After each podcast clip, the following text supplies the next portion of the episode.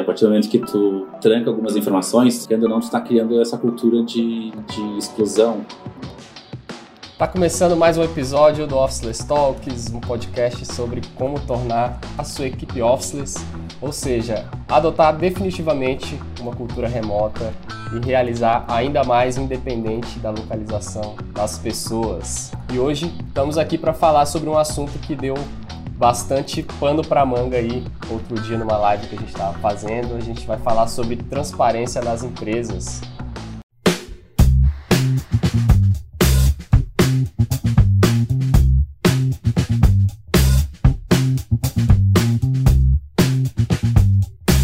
E a participação hoje é do nosso convidado aqui, Luciano Braga, sócio fundador e diretor executivo da Chute. Luciano, bem-vindo. Conta aí pra gente o que que é, né, a Chute e o que que vocês fazem para contextualizar a galera. Pode crer. Obrigado pelo convite, Renato. Muito massa estar aqui. Uh, muito massa estar participando da, da, desse movimento, Offices, né? A gente se inspira muito em vocês para tentar deixar o nosso nossa rotina melhor e é uma honra estar aqui falando um pouco sobre nossa empresa. Se a gente está aqui é porque alguma coisa a gente está fazendo direitinho, certo, legal. Então, fico muito feliz e contente com, esse, com, essa, com essa oportunidade. A Chute, a gente chama de um estúdio de criatividade para o mundo melhor. E, basicamente, a gente usa a nossa capacidade criativa para criar projetos sociais, para ajudar marcas a criar projetos sociais, ajudar marcas a comunicar causas sociais, a engajar pessoas, em prol de causas, a criar movimentos. Então, a gente vem da publicidade, da comunicação e a gente tem essa vontade de deixar o mundo um lugar melhor. E a ferramenta que a gente usa para isso é a, a, nossa criatividade, com esse viés de comunicação, com as ferramentas de comunicação, que é o que a gente tem uma, uma expertise. Né? Então, resumindo, basicamente é isso: a gente ajuda pessoas e marcas a criarem projetos de impacto social que o nosso mundo precisa. Muito massa. É, e dando contexto aí de por que, que você está aqui falando sobre transparência, foi bem inusitado. Um dia a gente estava numa live sobre cultura, como criar uma cultura forte com as pessoas à distância, e a gente acabou caindo nesse assunto de transparência financeira das empresas e das pessoas saberem os salários umas das outras, e aí começou a rolar uma polêmica lá no, no chat no, no dia.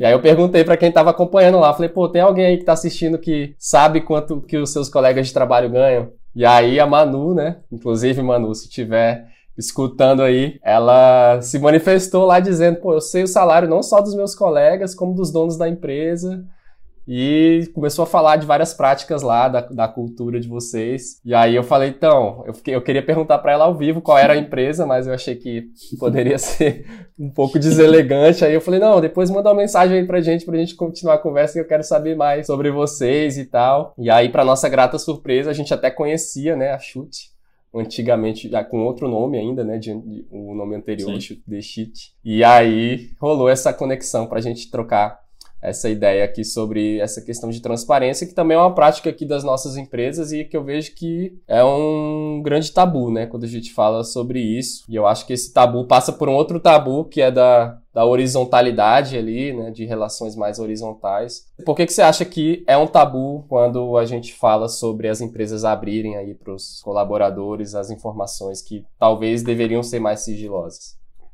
Ah, é, é, o formato natural das coisas, né? Eu acho que informação é poder e a partir do momento que tu tranca algumas informações, tu não repassa informação, tu não repassa autonomia, querendo ou não, tu está criando essa cultura de, de exclusão, né? E eu não vejo muito sentido nisso, né? E já falando sobre o que a gente acredita, não vejo muito sentido em esconder coisas. Né? Obviamente tem informações que eu e meu sócio Arthur a gente troca, que é entre nós, mas o que diz respeito a grande parte das coisas que a gente fala sobre a chute, que são referentes a chute, todo mundo que olha com a gente também tem que saber. Eles fazem parte desse sonho nosso dessa empresa. Então, eu acho que é um tabu muito porque dinheiro é um tabu, quantas pessoas ganham, né? o que cada um faz com o seu dinheiro. Né? O dinheiro é uma coisa que tu ganha e tu, tu retém, é teu e tu sua muito para ganhar e é muito difícil tu dar para alguém, para tu comprar algo. Então, tudo que envolve dinheiro eu acho que é um tabu e acabou indo para esse, esse costume simplesmente não se fala sobre isso. Né? É melhor não se falar para não causar problema, porque se souber, alguém vai querer roubar meu lugar, ou vai saber quanto eu ganho, vai saber o que, que eu posso comprar, o que eu não posso comprar. Confesso que não sei de onde, de onde surgiu isso, mas para nós não faz sentido. Uh, acho que é, é dinheiro tá todo mundo trabalhando na chute, fazendo os projetos, ganhando, a gente ganha um dinheiro que vai para a empresa e esse dinheiro é distribuído para as pessoas. Né? Então, esse dinheiro, na teoria, de todo mundo. Tem os sócios que criaram, né? Mas querendo ou não, esse dinheiro é para ser investido na empresa e para que ela fique melhor. E não faz sentido tu estar tá trabalhando em algo que tu não sabe quanto isso custou para a empresa, né? quanto o cliente pagou e por que tu recebe só esse salário. Né? Então a gente acha que se a gente distribui, se a gente deixa tudo alinhado, se a gente deixa transparente a questão de grana, a gente está evitando possíveis problemas de incomodações de pessoas que simplesmente não sabem porque estão ali. Né? É, exatamente. Eu acho que ter a, a, transparência e ter isso visível, né, faz você não ter que ficar gerenciando esconder, né? Porque eu acho que vem acompanhado de um. Se você esconde, você provavelmente vai ter um medo de que isso seja descoberto. Ou seja, ah, e se a pessoa que trabalha ali souber que eu cobrei tanto do cliente, só que ela trabalha no projeto e ela só recebe tanto, e isso começar a gerar Sim. desconforto ali, né? Uma, um questionamento, e inclusive entre as, as diferentes pessoas. Pode ser o medo também de, não sei, pensando agora, né? Estamos aqui para fazer um break também, mas talvez seja uma culpa assim, ah, mas eu ganho muito mais ou eu ganho isso, então prefiro que ninguém saiba para que não, essa culpa não seja tão, tão forte. Porque existe essa, essa cultura do, de gestores ganhar muito mais que as pessoas que estão em cargos abaixo, né? E uma disparidade muito grande entre salários. E talvez uma forma de. Tu tem que abrir isso, talvez o salário teria que ser um pouquinho mais igual, porque daí todo mundo vai saber a distância que existe. Né? Então talvez passe por aí também essa cultura de não falar para te permitir pegar muito mais salário caso seja um sócio, né? Exatamente. É, e aí, quando isso não não é falado, acaba sendo escondido, se é descoberto, pode gerar um problema, e quando não é falado, pode, pode também gerar essa situação de achar, pô, se não é falado é porque tem algo errado ali. se a gente for né, pensar o pé da letra, pô, se não posso saber é porque Sim. tem alguma coisa que talvez não seja tão correta e tudo, então acaba sendo, gerando também uma energia a mais que, pô, se você abrir, você vai precisar de alguma forma justificar, talvez, ou dar mais... A gente tem uma máxima aqui que fala que a transparência sem contexto, ela gera ansiedade, né? Então não adianta você liberar números e informações sem as pessoas entenderem Sim. o motivo daquilo e tal, e simplesmente deixar isso tudo disponível pode gerar realmente um problema grande ali. Então tem que vir acompanhado de um entendimento ali, né? Então acho que isso também gasta, gasta dá trabalho, né? Você ser transparente também dá trabalho. o que você acha? Não, dá, dá bastante trabalho. É uma, é uma decisão, né? Também daria trabalho esconder é, tudo tem seus prós e contras, vamos pegar assim, né? Mas dá trabalho sim, é uma questão de não só liberar, e eu sou financeiro também da Chute, né? Comecei a fazer o reporte financeiro e explicar para as pessoas, ali para todo mundo da equipe, da onde vem o dinheiro, que, que dinheiro é o quê. E até eles, tipo, até comentaram na última, vez, na última vez que eu fiz que eu botei, ah, esse aqui foi o gasto de cartão de crédito. E eles, tem como discriminar o que é esse gasto, até para a gente saber o que a gente pode economizar, se tem algo que a gente pode não fazer, ou um serviço que a gente contrata que não é tão útil assim. E, então é isso, é um trabalho constante de tal. Eu estou dando a informação, mas essa informação está chegando sendo compreendida. Mostrar os números para dizer que eu estou sendo transparente. Né? Então a gente está sempre conversando. E transparência, no fim, é isso, né? É, uma, é um canal sempre aberto. E a partir do momento que tem um canal sempre aberto, tu está suscetível a ter conversas que tu não tenha planejado ter. Então, esse nosso movimento de transparência, essa transparência não é nem só financeira, né, aqui na Chute. A gente preza por uma transparência em vários aspectos, né, dando um pouco de contexto. A Chute não nasceu para ser uma empresa. A Chute nasceu da insatisfação com o mercado e insatisfação dos trabalhos que a gente tinha. Né? Então, a gente nasceu do mercado de agência, quando a gente criou a Chute, eu, o Gil e o Gabriel, meus antigos sócios, a gente trabalhava em mercado de comunicação, em agências de publicidade, que é um ambiente, são ambientes bem tóxicos a gente criou a Chute para ser uma válvula de escape, um lugar onde a gente ia conseguir fazer as ideias que a gente não conseguia fazer em agência. E a partir do momento que a gente não nasce para ser uma empresa, quando a gente decidiu virar uma empresa, a gente tinha isso como referência. Né? Bah, mas eu, eu via gente ficando até tarde trabalhando e não ganhando mais nada por isso. Né? Eu, ia, eu ia sair da agência para ir embora, voltava no outro dia, tinha gente que ainda estava ali fazendo a coisa do dia anterior e não tinha ido para casa dormir. Então, nunca ninguém me perguntou como eu estava me sentindo realmente num dia de trabalho. Né? Então, são coisas que quando a gente criou a empresa, a gente pensou, tá, ok, uh, a gente não quer ser empresa mesmo como, gente, como as empresas que a gente conhecia. Então, o que a gente tem que fazer diferente para que a gente não seja só mais uma empresa e consiga, de alguma forma, combater aquilo que a gente não gostava e a, e a insatisfação que gerou a própria criação da Chute. Então, a gente tenta criar um ambiente que a transparência, esse, esse canal aberto, seja sempre disponível. E, de alguma forma, isso cansa, né? A partir do momento que tu cria um check-in, por exemplo, a gente tem um check-in toda semana, toda segunda para ouvir como a pessoa se sente, né? Para entender como ela chega na semana, como é que ela está o emocional dela, como é que está a vida com a família, com o namorado, com a namorada, com os amigos, enfim. Né? O que ela fez no final de semana, basicamente. Então isso é, é, é uma transparência sentimental, uma transparência... Vulnerabilidade, de... né, até. Vulnerabilidade. Então, a partir do momento que a gente tem esse espaço, alguém pode chegar ali e chorar. Né? Porque, bah, tô me sentindo muito mal porque aconteceu isso, isso, isso. Muito mais difícil tu ligar pra, lidar com pessoas falando, se, se abrindo, né, do que simplesmente tu começar a trabalhar a segunda e vamos, tá aqui as tasks, tá aqui os trabalhos, vamos lá. É muito, seria muito mais fácil só distribuir as tasks e não importa como tá se sentindo.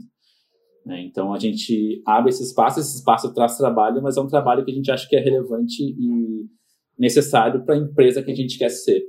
Né? Então, sim, cansa, assim, às vezes é difícil, às vezes eu não tenho ferramentas. Né? A primeira vez que, eu fiz, que a gente fez um check-in, alguém chorou, eu não sabia lidar, né? porque ninguém nunca tinha chorado. No início a gente era só uh, três homens, quatro homens, cinco homens na chute, e quando começou a entrar gurias, isso já mudou também a, a mudou a, a, relação. E a gente, como homem, não aprende a chorar e a, lidar com choro. Então, vamos, vamos aprender isso, vamos tentar, né, de alguma forma, ter mais ferramentas né, para lidar com, essa, com esse canal aberto que é o que a gente hoje tenta manter. E que é cansativo, mas é super, super uh, recompensador, assim, sabe? Não imagino a empresa sendo de uma outra é, forma. É, acaba que você cria relações com mais significado também, né? Não fica só naquela formalidade corporativa ali. A gente até fez um podcast sobre isso, trazendo aqui uma Sim. referência que foi sobre essa essa questão de vida profissional e vida pessoal, que né, tem, tinha aquela questão de quando você entra no prédio da empresa, você coloca o crachá e beleza, agora o meu, meu eu pessoal ficou ali para trás, meus problemas ficaram lá e agora eu estou aqui vestindo aqui o meu papel corporativo e que depois todo mundo foi trabalhar de casa, né, principalmente com a pandemia, cara, a pessoa tá a dois passos da cama dela, tá aqui numa reunião, tem gente passando atrás, ela tá mostrando o espaço dela, de a casa dela, né, abrindo algo que poderia ser privativo, passa a ser mais compartilhado, é a criança que entra, que chora, é o gato que passa aqui em cima do teclado. E aí, cara, não tem como você ficar gerenciando, ah, agora eu tô no meu eu profissional, agora não. Agora, beleza, vou aqui, pessoal, vou ali buscar um café, sou o pessoal, agora eu sentei. E aí, quando você, o que a, o que a, a estava conversando com a Maíra esse dia no podcast, o que ela trouxe foi isso, né? Que você, quando você começa a lidar com as pessoas integralmente, é muito mais difícil para um líder lidar com isso, porque, cara, é muito fácil. Ah, deixa seus, a gente já tem problema demais, deixa seus problemas lá. Agora, como igual você falou, né? A gente está abrindo um espaço para as pessoas virem por inteiro e com certeza vão vir questões também que é, são às vezes não previstas aí, né? Como você falou um momento ali de, de vulnerabilidade que às vezes é até difícil de lidar, mas, cara, se acontece é porque existe uma, um ambiente de confiança, né? A transparência também tem essa questão de gerar confiança, né? Sim, uh, tudo que a pessoa traz, né?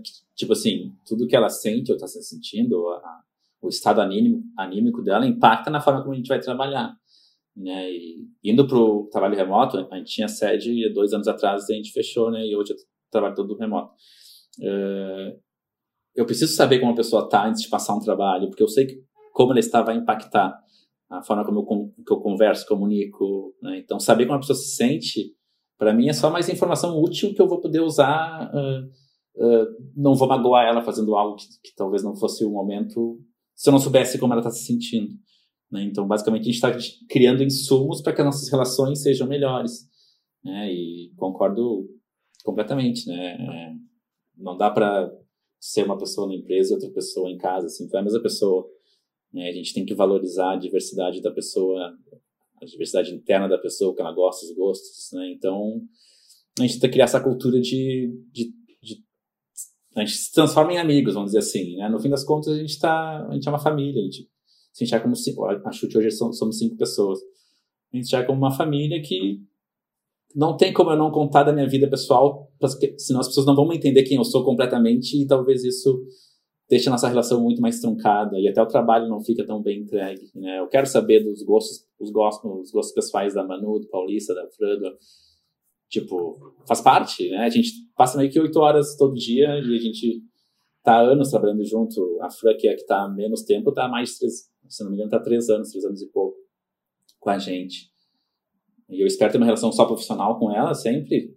Eu só vou saber como ela faz o trabalho dela e não vou saber o que, que ela gosta, né, o estilo de vida dela. Então, no fim, a gente tenta.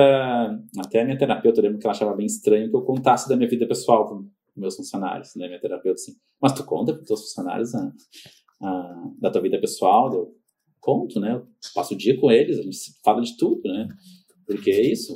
Tem trabalho, mas também tem seres humanos que estão ali, de alguma forma, tentando fazer algo acontecer né, e tentando sobreviver nesse mundo caótico, assim, se a gente não tem um espaço de escuta, um espaço de, de abraçar outra pessoa, realmente é oito horas do dia que a pessoa vai estar sendo um personagem. É, já rolou controvérsia sobre isso também, alguma vez a gente também publicou um conteúdo falando sobre essa questão de fazer questão de, de conhecer mais sobre as pessoas e criar relações um pouco mais profundas além, né? Aí vieram, teve gente que veio e falou, não, mas eu trabalho onde eu ganho dinheiro, eu tenho minha família, eu, tenho, eu não quero ficar abrindo a minha vida pessoal e que as pessoas do trabalho saibam. E, ok, respeito, mas a gente trouxe uma, uma visão de que, cara, faz, faz total diferença você trabalhar com alguém que você, pô, vê, vê de certa forma como amigo, até cliente, né? Não só a sua equipe.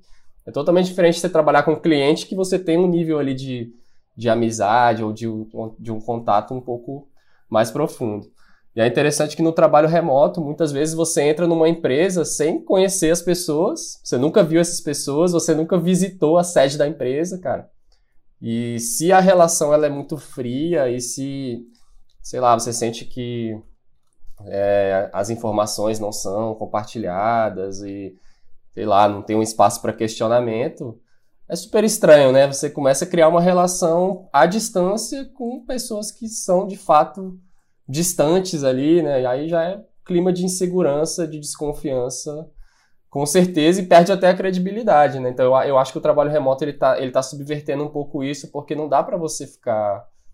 Não dá para você ficar é, escondendo nada, porque você, cara, se você já está à distância, você às vezes não conhece a pessoa, está em outro lugar, nunca viu na vida, né? A gente já trabalhou com pessoas, às vezes por meses, sem nunca ter encontrado com essa pessoa pessoalmente.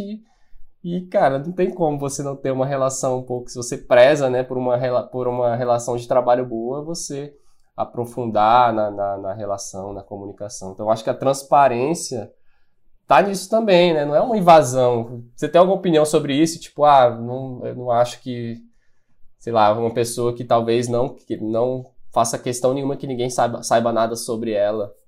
Você acha que essa pessoa daria certo de trabalhar aí?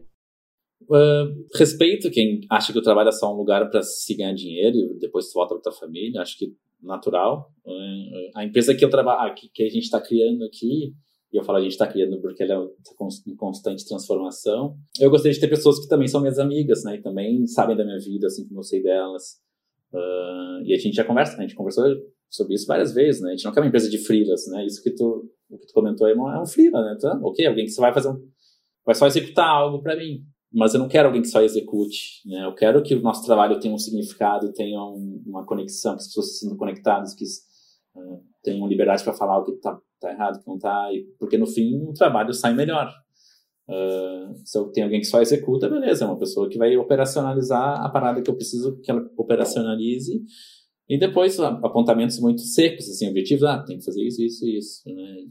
E eu acho que eu perco daí um pouco da, de, do que a pessoa pode oferecer né? e da liberdade que eu tenho também de falar algumas coisas, assim. Então, todo mundo que entrou na chute geralmente virou um membro da família. Né? Então, não tenho experiência de alguém que entrou e disse, ah, não quero todo mundo chega no check-in e conta tudo da sua vida, né? Então, basicamente é isso. Ninguém assim, ah, não vou contar. Tanto que a gente tem um grupo de, de WhatsApp da empresa e quem sai da empresa não sai do grupo de WhatsApp, né? porque se sente ainda parte, né? Tipo, ah, não, não foi só uma empresa que eu trabalhei e eu decidi sair para outra. Eu fiz um grupo de amigos que a gente fez trabalhos legais juntos e quero estar conectado. E eu não vou dizer para a pessoa sair do grupo de WhatsApp, né? Que esse grupo é só da empresa né? porque ela é minha amiga também, eu quero estar conectado com ela ainda. Então, é, falando da perspectiva da chute, a gente meio que tem esse olhar meio família, assim, né? Família, é, famíliazinha, tamo junto, entra aí, e com o tempo as pessoas que entram acabam vestindo a camiseta e se tornando pessoas que eu vou ter para sempre, como alguém que não só foi uma pessoa que trabalhou para nós, mas uma amizade. Total, é, acaba é isso que, que constrói a cultura, na verdade, né? Então eu já trabalhei já em lugares onde é, remotamente assim, onde a, eu sabia muito pouco sobre as pessoas. É, a galera entrava numa reunião, todo mundo câmera desligada, aquela, aquela parada bem fria, bem distante ali, meio que, cara, por mais que fosse uma relação ali mais fixa, era totalmente esse esquema que você falou de frila, né? Tipo, ah, claramente estão querendo simplesmente terceirizar coisas que não conseguem ser feitas lá por quem está lá, então estão pegando é, uma força de trabalho adicional ali. E, cara, acaba sendo uma cultura pouquíssimo inspiradora para fazer parte. Qualquer, qualquer oportunidade que a pessoa tem para ganhar mais em outro lugar, ela vai, porque o grande.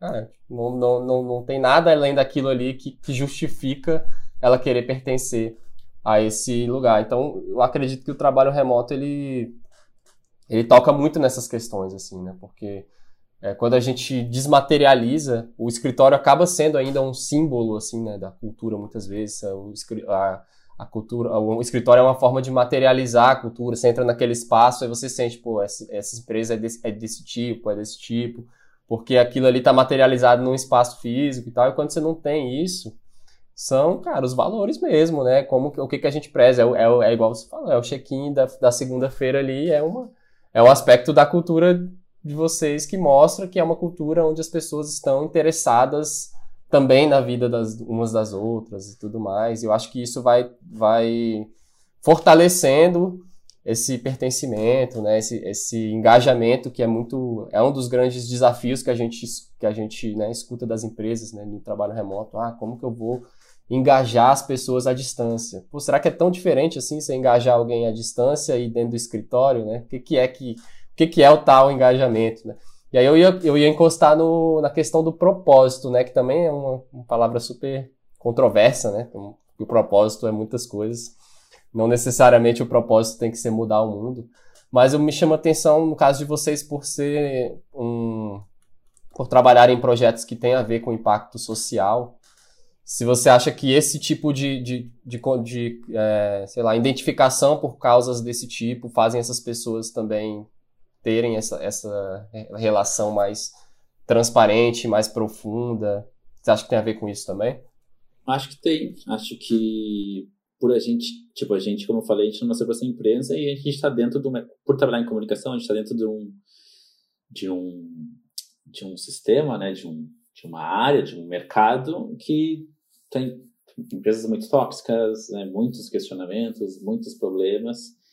E por cima das poucas empresas que conseguem aliar criatividade, comunicação, design e, e focar tudo isso para impacto social, quem chega, quem chega até a gente para trabalhar já está muito conectado com esse propósito, né? E, ou está tentando fugir de empresas que ela sabe que são tóxicas, porque elas já experimentaram e não gostaram, né? E, ou elas simplesmente querem um novo jeito de fazer as coisas. Né? Nem entrar no mercado ainda, mas sabem que não é daquele jeito.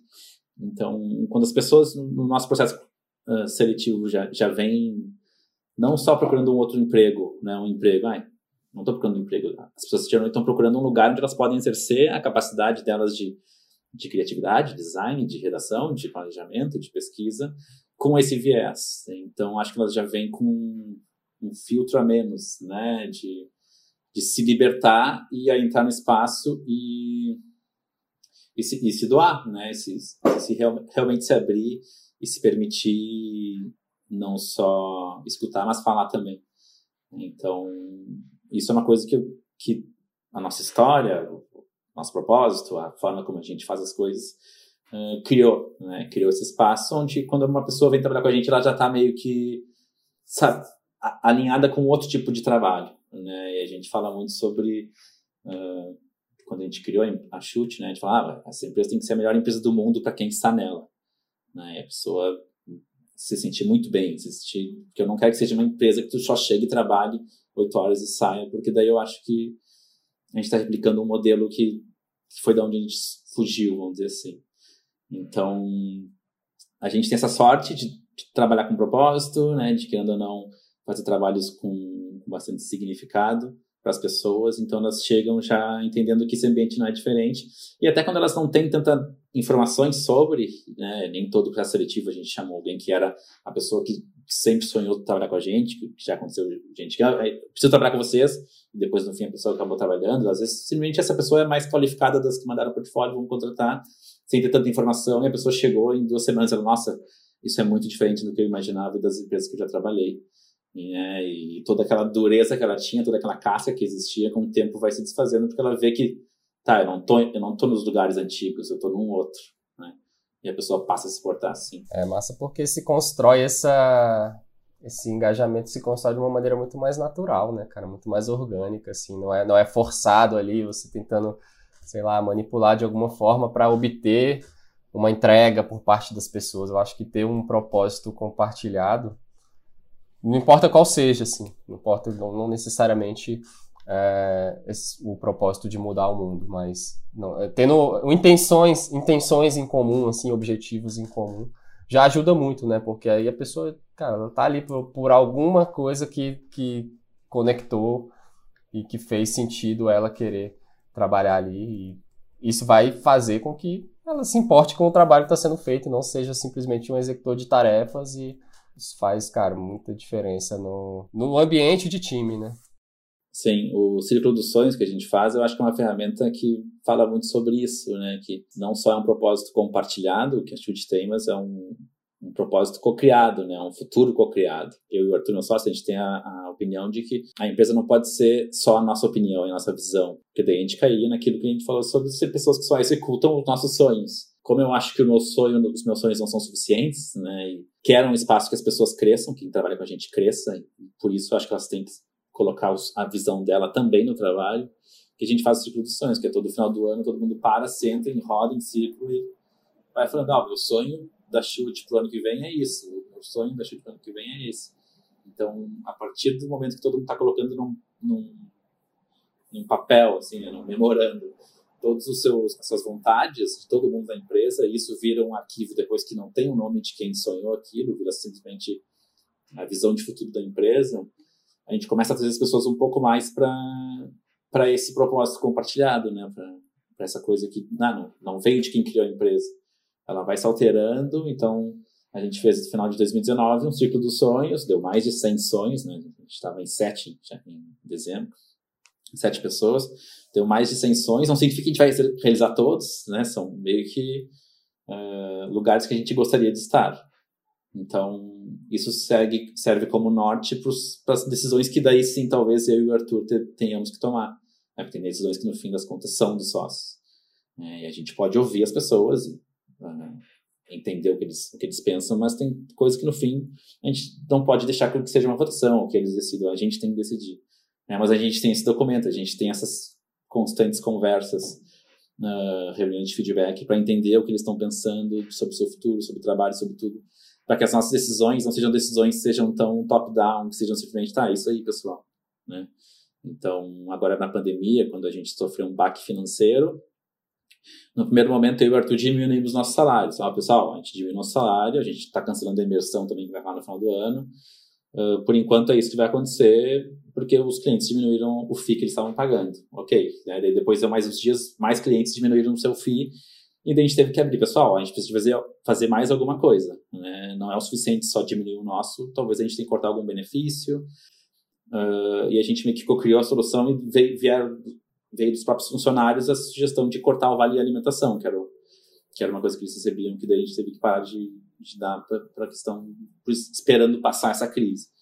É, então, eles entendem também que, que eles têm espaço para propor e as decisões que são difíceis da gente tomar uh, fica muito mais fácil quando eles estão abertos com a gente, né? E eles estão também participando dessa construção. É, isso é uma coisa que eu também, quando, quando eu fui trabalhar no, no né, que é a, a, nossa outra empresa, que tem esse tipo de prática também, eu, eu me espantei bastante, assim, né? Quando eu vi que, cara, do nada eu tava numas reuniões, assim, com, falando sobre assuntos que eu, cara, não, acredito, tipo, não acreditava, assim, falar, não é possível que a gente, eu tô aqui no meio de uma reunião que está sendo falado sobre decisões desse tipo, né? Mostrando os números e, e tudo muito, muito aberto e naturalmente ali, né? Uma prática realmente tá mostrando para as pessoas o tempo todo.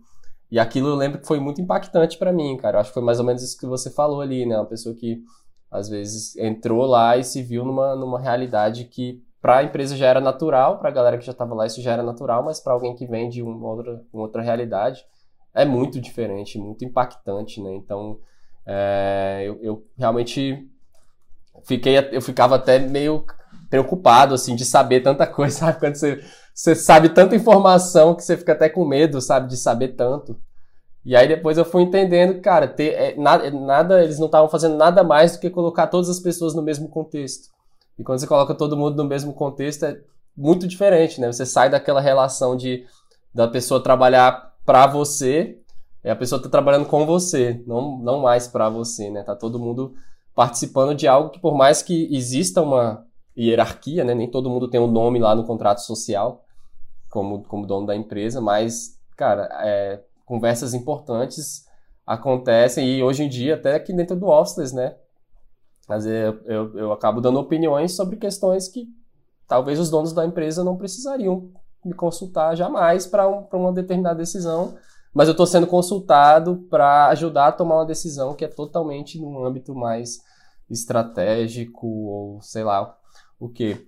Aí eu queria é, trazer um ponto do, do sentimento de dono, né? O pessoal fala bastante de processos seletivos e é, as novas, sei lá, habilidades procuradas aí no mercado. Ah, a gente precisa de pessoas que tenham um sentimento de dono.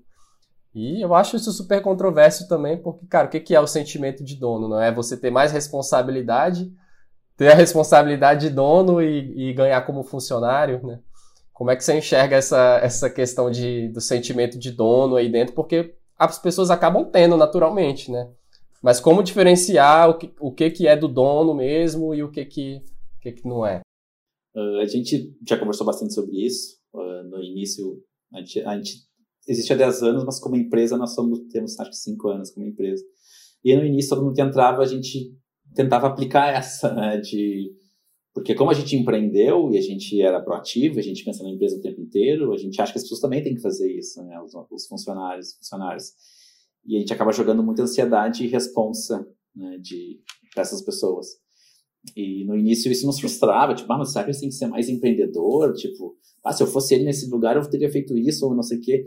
E muito porque é, é, é do, da onde a gente foi ensinado, né? Dos livros de empreendedorismo que a gente que ensina isso, não ensina o que fazer quando alguém está chorando, né? Ou como fazer um check-in e fazer a pessoa falar sobre sua, sua saúde emocional. Então, a gente vinha desse ambiente de, ah, não, a gente tem que todo mundo ser meio que ser proativo, uh, pensa como é, como se a empresa fosse tua, né?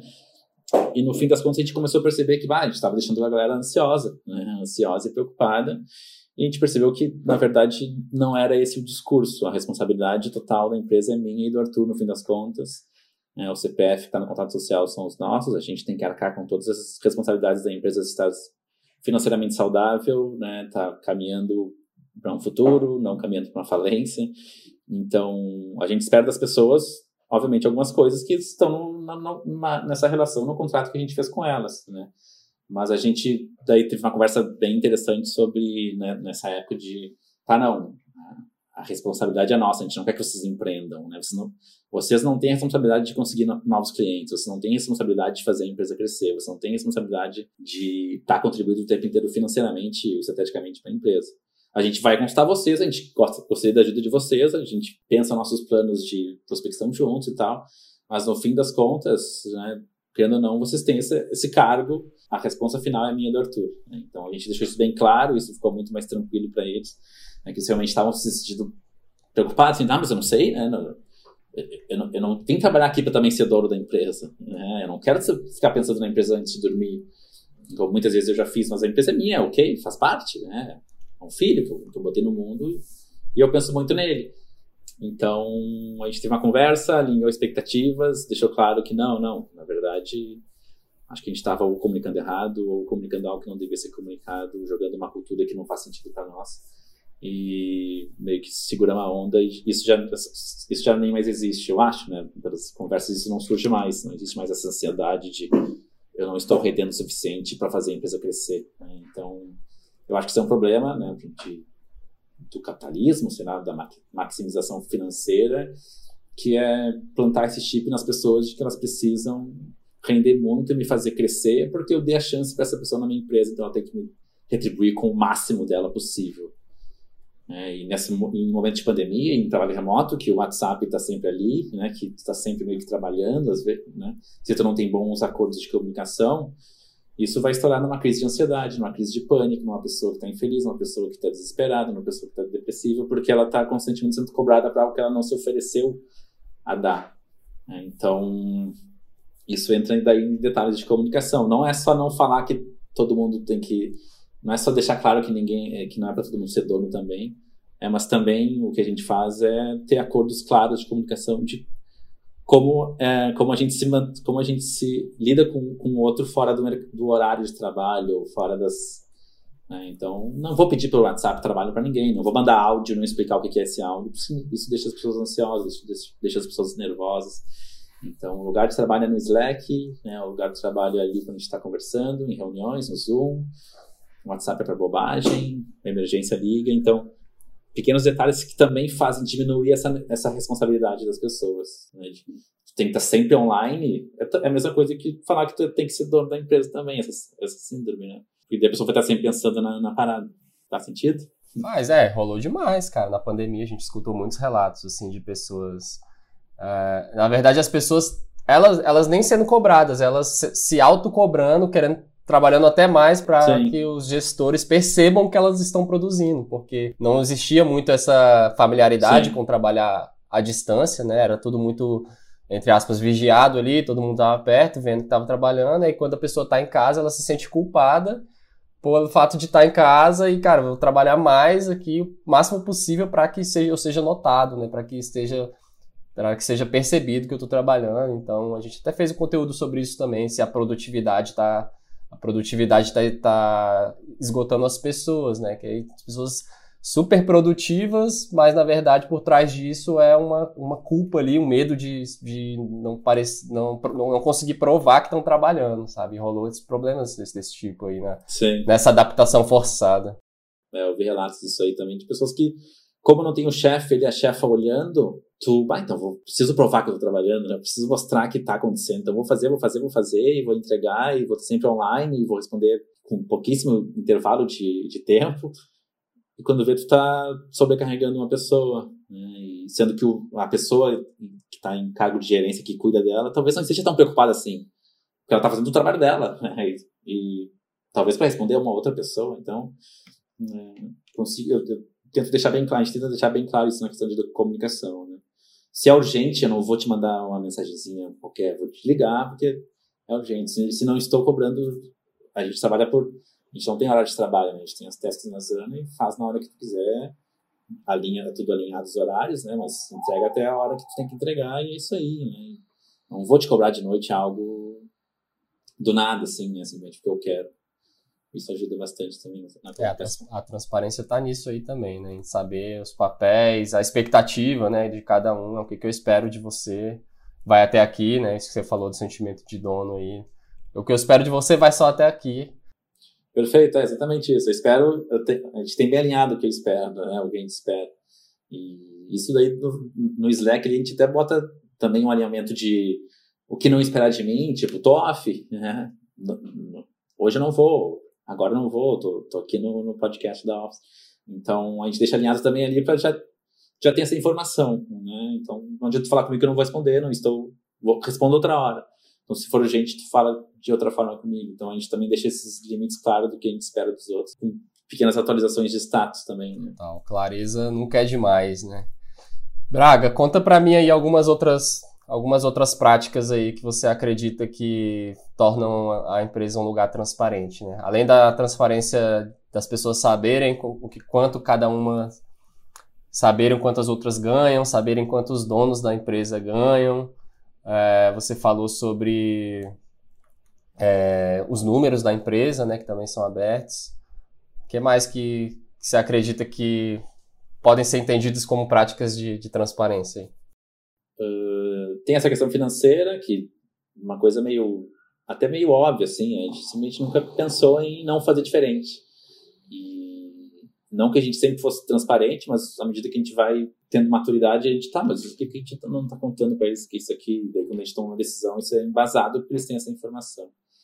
Então a gente abre a questão financeira, faço reportes né, sobre o que entra e o que sai da empresa, quanto cada coisa custa, todo mundo tem acesso às senhas de todos os nossos nossas redes sociais, então o Instagram é aberto, quer postar, posta, o nosso mídia é aberto, quer escrever um texto, posta. É, tá tudo lá na Zana, todo mundo sabe né, esses acessos. A nossa newsletter também é uma newsletter que todo mundo, cada um escreve a sua. Então, chega a vez do Paulista escrever newsletter, ele vai lá e escreve, ele escreve o que ele quiser, não tem nenhum filtro, no máximo um filtro de português, para ver um erro de, de português não, né, uma coisa de mais detalhe, mas o assunto que ele quer falar ele escolhe. Quando a Fran vai escrever, também a mesma coisa. É, fala o que ela quiser. Então, a, a newsletter é um canal também de, onde as pessoas que nos seguem da, no nosso mailing conseguem entender não só a empresa, mas quem faz parte dela. Né? Isso é uma, uma cultura que já dura anos, que a gente gosta bastante de nessa newsletter ter essa permissão de tu colocar o teu, a, a tua voz para falar para mais de mil pessoas, que geralmente a gente não tem essa chance, né? mas na empresa a gente consegue. Tem o cartão corporativo da empresa, tem, eh, todo mundo tem acesso aos dados, pode fazer uma compra. Eu sou financeiro, mas eu não compro tudo. Se a pessoa precisa de um negócio e ela quer escolher, escolhe, só me fala né, quanto vai custar e faz o pagamento. Não preciso dar os dados. Ah, tá, deixa que eu faça a senha, tá comigo. Todo mundo tem essa senha. Então, isso traz uma, uma isso dá autonomia para eles, né, que é uma coisa que tu não obviamente, se fosse uma empresa de mil pessoas, cem mil pessoas, sei lá, o tamanho da empresa, dá o cartão corporativo a todo mundo, tem que ter uma muito mais, vamos dizer assim, segurança, sei lá, do que dá para cinco pessoas. Cinco pessoas têm acesso, né? Mas ganhando ou não, tu, todo mundo sabe quanto cada um ganha, o que entra, o que sai. Não vou roubar, pegar, roubar e comprar algo sem ninguém saber. Né? E quando eu for ter que comprar algo, eu vou fazer uma pesquisa de preço e fazer a melhor custo-benefício, porque eu sei quanto esse valor vai impactar na planilha que eu vou receber no final do mês. Então, eu não quero ali ser o responsável por ter um número que ficou muito alto porque eu comprei algo muito caro. É, né? Então, no fim, a gente acaba dando autonomia e essa autonomia volta para nós em, em, formato de confiança, assim, né? Então, esse é um, um outro exemplo, assim, de que mostra que as pessoas entendem que o recurso é de todo mundo. Né? E realmente é, a gente ganha empresa, a gente ganha o dinheiro dos clientes, porque todo mundo trabalhou junto. Né? E ao trabalhar junto, esse dinheiro também é de todo mundo.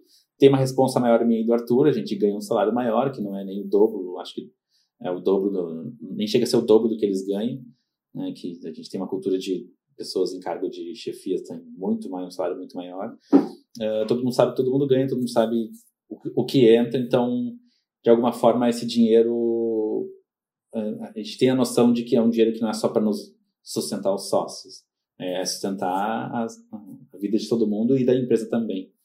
Né? Então, essa é uma percepção que as pessoas têm a partir do momento que a gente abre essas coisas. E transparência com relação ao tempo, né? De, como eu falei antes no Slack, a gente sabe o que a gente está fazendo, então uh, vou tirar a que eu com dor de cabeça. Pessoal, essa tá aqui a informação. Off, dor de cabeça. Então, sei como a pessoa tá, sei como a pessoa está se sentindo, sei que não vou poder contar com ela, ela deixou claro para mim beleza, né? Se é uma coisa urgente, a gente resolve de outro jeito. A pessoa, a, transparência emocional que eu falei dos check-ins, tem um check-in toda segunda que fala sobre como é que foi o teu final de semana, o que, que tu precisa de ajuda essa semana, qual é o teu estado uh, emocional, anímico para chegar essa semana, que é uma forma de também entender como a pessoa está se sentindo, se a pessoa está mal, acabou um namoro, acabou um relacionamento, brigou com a família, está uh, em deprê com a questão da pandemia, do, da política brasileira, beleza, a forma como eu vou passar um trabalho para ela é diferente. Talvez eu não passe por entender que ela não está no melhor dela para entregar aquilo que a gente espera que seja entregue, né? Então a gente conversa e chega numa outra solução. E daí toda semana tem o, o check-in diário, né? De manhã todo mundo bota o que vai fazer no dia para eu meio que entender também na hora de distribuir tarefas, saber que horas eu posso contar com cada um. Uh, e por, por fim, meio que a gente tem um, um, nosso Slack, né? Tem vários canais, mas tem um que se chama Estamos Juntos, que é um canal que é sobre uh, saúde emocional. Então, quando alguém tá mal, alguém quer desabafar, quer falar algo, esse é um canal aberto, totalmente democrático. Tu pode postar ali o textão que tu quiser e todo mundo vai ver com muita atenção, vai responder, vai, né, de alguma forma, ajudar a pessoa. Uh, então é um lugar que rola uma conversa de vez em quando, quando alguém precisa falar algo. Não que não tenha conversas que são as reuniões de feedback, os próprios check-ins viram umas conversas né, que às vezes duram mais de hora, assim, mas igual tem um canal sempre aberto ali, disponível. Mas igual, se a pessoa quiser mandar no, no WhatsApp qualquer hora um textão, ela vai. Acho que eles têm essa, essa liberdade também, né? Tem essa autonomia para nos acionar porque nós somos amigos, né? Às vezes tu não pode esperar o outro entrar no Slack no outro dia para saber como tu tá. Então, o pessoal tomou mal, não sei o que aconteceu isso, obviamente a gente também tem esse espaço. Acho que é isso, pensando rapidamente em tudo que a gente. Cara, já é bastante coisa. Eu acho que super inspirador mesmo. Acho que um, um exemplo que talvez seja não convencional aí de empresas, que a gente espera que seja cada vez mais comum. Mas a gente está vendo que através até do, desses próprios movimentos de, de trabalho remoto, as empresas estão se abrindo para outras práticas que fazem as pessoas né, terem motivo para estar ali, porque tem, teria, poderia trabalhar em qualquer um outro lugar, por que, que eu vou trabalhar nesse, né? Então, eu acho que são esses, esses tipos de práticas e de ambientes que a gente cria que fazem realmente a gente criar relações no trabalho com mais significados e com certeza a gente tem profissionais muito melhores se a gente tem um espaço, é uma minha opinião, né? Que a gente tem um espaço aí mais seguro, mais aberto, até mais leve, né? Acho que quanto mais transparência, também mais leveza, porque você não tem que ficar gerenciando nada muito confidencial ali, que é o que eu falei lá no início do episódio, né? Você ter que ficar gerenciando, é, esconder alguma coisa, já causa um estresse e uma, uma energia a mais. Então, quando você me, me fala, me, me, me transmite uma, uma, uma sensação de leveza mesmo. Pô, é um ambiente leve, né, de estar, porque está tudo muito, muito aberto ali, tudo muito claro, alinhado. Acredito que sim, acredito que é leve. Frama no Paulista, depois vocês podem falar se não tá leve. Mas das conversas que a gente tem também se percebe isso, né? É um ambiente todo mundo fala que é um ambiente diferente. Quem entra fica muito tempo, né? O Paulista fechou cinco anos de chute, né? bastante tempo, não tem mais três, a Pro também.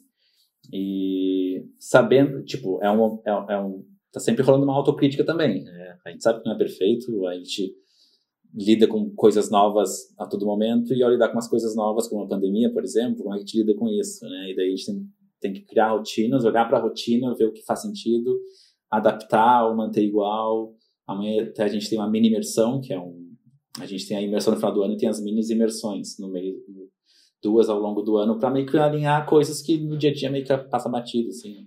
Então são conversas mais longas que a gente para, olha o que é isso, aqui a gente é interessante a gente olhar, isso aqui é interessante a gente olhar, para que a gente consiga se adaptar e mudar e melhorar e evoluindo com o tempo, assim, né? A gente acredita muito que é uma, a gente se propõe a ajudar marcas a falar sobre impacto social, né? Impacto positivo. Seja, e se a gente é um ambiente é, exclusivista, um ambiente fechado, um ambiente não colaborativo, um ambiente de competição, daí o que a gente está vendendo para essas marcas, né? Que know-how a gente tem, que expertise a gente tem. Né? A gente vende colaboração, empoderamento, vende não, não de compra colaboração, mas a gente advoga pela colaboração, a gente advoga pela transparência, a gente advoga pelo empoderamento. E se a gente olha pela sensibilidade também, e se a gente não olha para nossa casa e vê que isso não acontece, a gente está falando da boca para fora. Né? Então é o que acontece com muita empresa que fala que tem um propósito, mas aí internamente esse propósito está muito longe de ser verdadeiro. Então, o nosso papel social como empresa não só é ajudar essas marcas a, comunicar causas, mas é um papel social também de entender que nós somos cinco pessoas que a gente gera um, um impacto como grupo. A gente gera um impacto na sociedade, a gente tem um papel social como grupo que é maior que o meu individual, né? Que é maior que o que o que o do Paulista, da, a Paulista mandou ali que é leve. Tá comprovando é. aqui a sua fala, olha. Aí, ao vivo, aí. Tá dizendo que é leve sim. Sim, a gente causa, a gente, querendo ou não, a gente impacta no mundo, né? A gente quer impactar de uma forma que a gente acredita que é melhor que pessoas tendo relações mais humanas no trabalho, porque querendo ou não, trabalho é oito horas do nosso dia. Se for fazer a conta lá, se a gente viver 90 anos, quanto tempo a gente ficou trabalhando? E se nesse tempo inteiro que a gente ficou trabalhando, a gente ficou só passando mensagem para outras pessoas, e elas que se com essas mensagens, com esse trabalho, de novo, cada um com a sua opinião, mas eu acho que são outros, são outros seres humanos do nosso lado. Se a gente perde esse contato, a gente vai perder o contato com as pessoas na rua e em outras relações também. Porque a gente só enxerga outras pessoas que estão executando coisas que devem ser executadas. Então, fazendo um grande devaneio sobre a sociedade é meio que isso. A gente tem um papel social como grupo, como empresa, e a gente impacta até na forma como a gente se comunica internamente, não só nos trabalhos com os clientes. Cara, sensacional. E sim, ser humanos do qual a gente passa muito tempo junto com eles, né? Muito Mesmo tempo. que remotamente. Sim. Eu tava falando isso outro dia também, cara. Eu passo mais tempo com algumas pessoas aqui do que com meu próprio filho. Apesar do meu filho estar tá aqui em casa junto comigo, eu tô mais tempo olhando para essa tela aqui do que brincando com ele. Sim. Então tem que, tem que ter um significado essas relações também, né? Não pode ser só trocando meu tempo pelo, pelo dinheiro ali, né?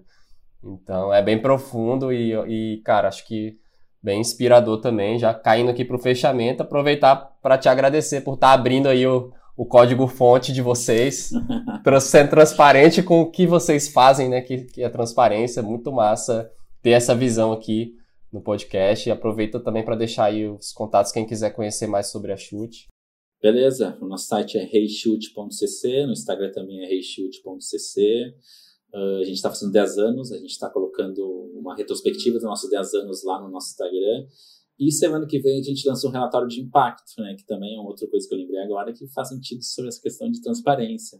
Se a gente se propõe a gerar impacto social, será que a gente está gerando mesmo? Né? Então a gente parou para entender isso, um trabalho maravilhoso da Fran e da Alice de buscar todo, a Alice trabalhava com a gente, de buscar todos os nossos projetos, que tipo de resultados eles geraram.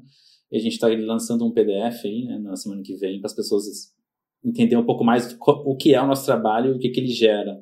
Né? Entendendo que tem projetos que geram resultado no longo prazo, talvez a gente não tenha nenhuma informação para dar ainda, porque é impacto social e não é uma métrica de número de likes, por exemplo. Então, meio que a gente está sempre, como eu falei, uh, disposto a se transformar, mudar, entender, evoluir. E até nessa questão de transparência é uma coisa que está em constante movimento, que esse relatório não existia antes, né? É a primeira vez que a gente faz um. Então, pela primeira vez a gente olhou para a transparência nesse aspecto, tá? Mas a transparência dos resultados. Será que é interessante? É, vamos fazer um relatório. Daí a gente está fazendo e vai aprender fazendo. Está quase pronto, né? Mas aprender o que, como as pessoas vão sentir, né? se vão gostar ou não, para daí fazer os próximos. Então, o código-fonte é meio que esse, né? De experimentando, vendo o que dá certo, o que não dá. E realmente ele está bem aberto, né? Quem quiser conversar, manda uma mensagem no Instagram, manda, uh, entra no site lá, manda um e-mail, porque não, não, nada é segredo dos nossos processos, né? Tanto a nossa imersão, a gente faz a imersão, a gente posta as dinâmicas que a gente usou na imersão, para que se outra pessoa quiser fazer uma imersão também, outra empresa, tá lá o passo a passo dos cinco dias que a gente faz. Né? Então, porque a gente acha que é uma ferramenta legal, por que não contar para os outros? Né? Então, meio que tudo é sobre isso, né? A minha vida pessoal, é, sei lá, minha vida, por que não contar para vocês que estão comigo o tempo inteiro? Então, meio que tudo acaba por querer compartilhar porque a gente está caminhando juntos, assim. Então, muito obrigado pelo espaço, muito uh, obrigado por reconhecer essa, essa, nossa, essa nossa cultura, essa nossa habilidade, né? que inspire outras pessoas e outras empresas. E obrigado pela conversa, adorei é, trocar essa ideia. Valeu, obrigadão demais. E deixar aqui o convite também para quem está escutando no futuro, né? Provavelmente já vai estar tá esse relatório aí disponível. E quiser participar também dessa conversa, deixe os comentários aí no YouTube. Além de estar nas plataformas de podcast, a gente tem a versão do podcast em vídeo, inclusive a transmissão é, dessa gravação aqui está acontecendo ao vivo, mas o vídeo fica disponível no YouTube. Então, para participar dessa conversa, compartilhar alguma é, algum estudo aí de caso sobre também outras empresas que têm esse tipo de prática, a gente quer saber, então participa através dos comentários. Toda quinta-feira, às 15h20, a gente está com um novo episódio aqui em gravação e toda semana também saem os episódios editados já em todas as plataformas de podcast. Obrigadão, semana que vem tem mais e um abraço.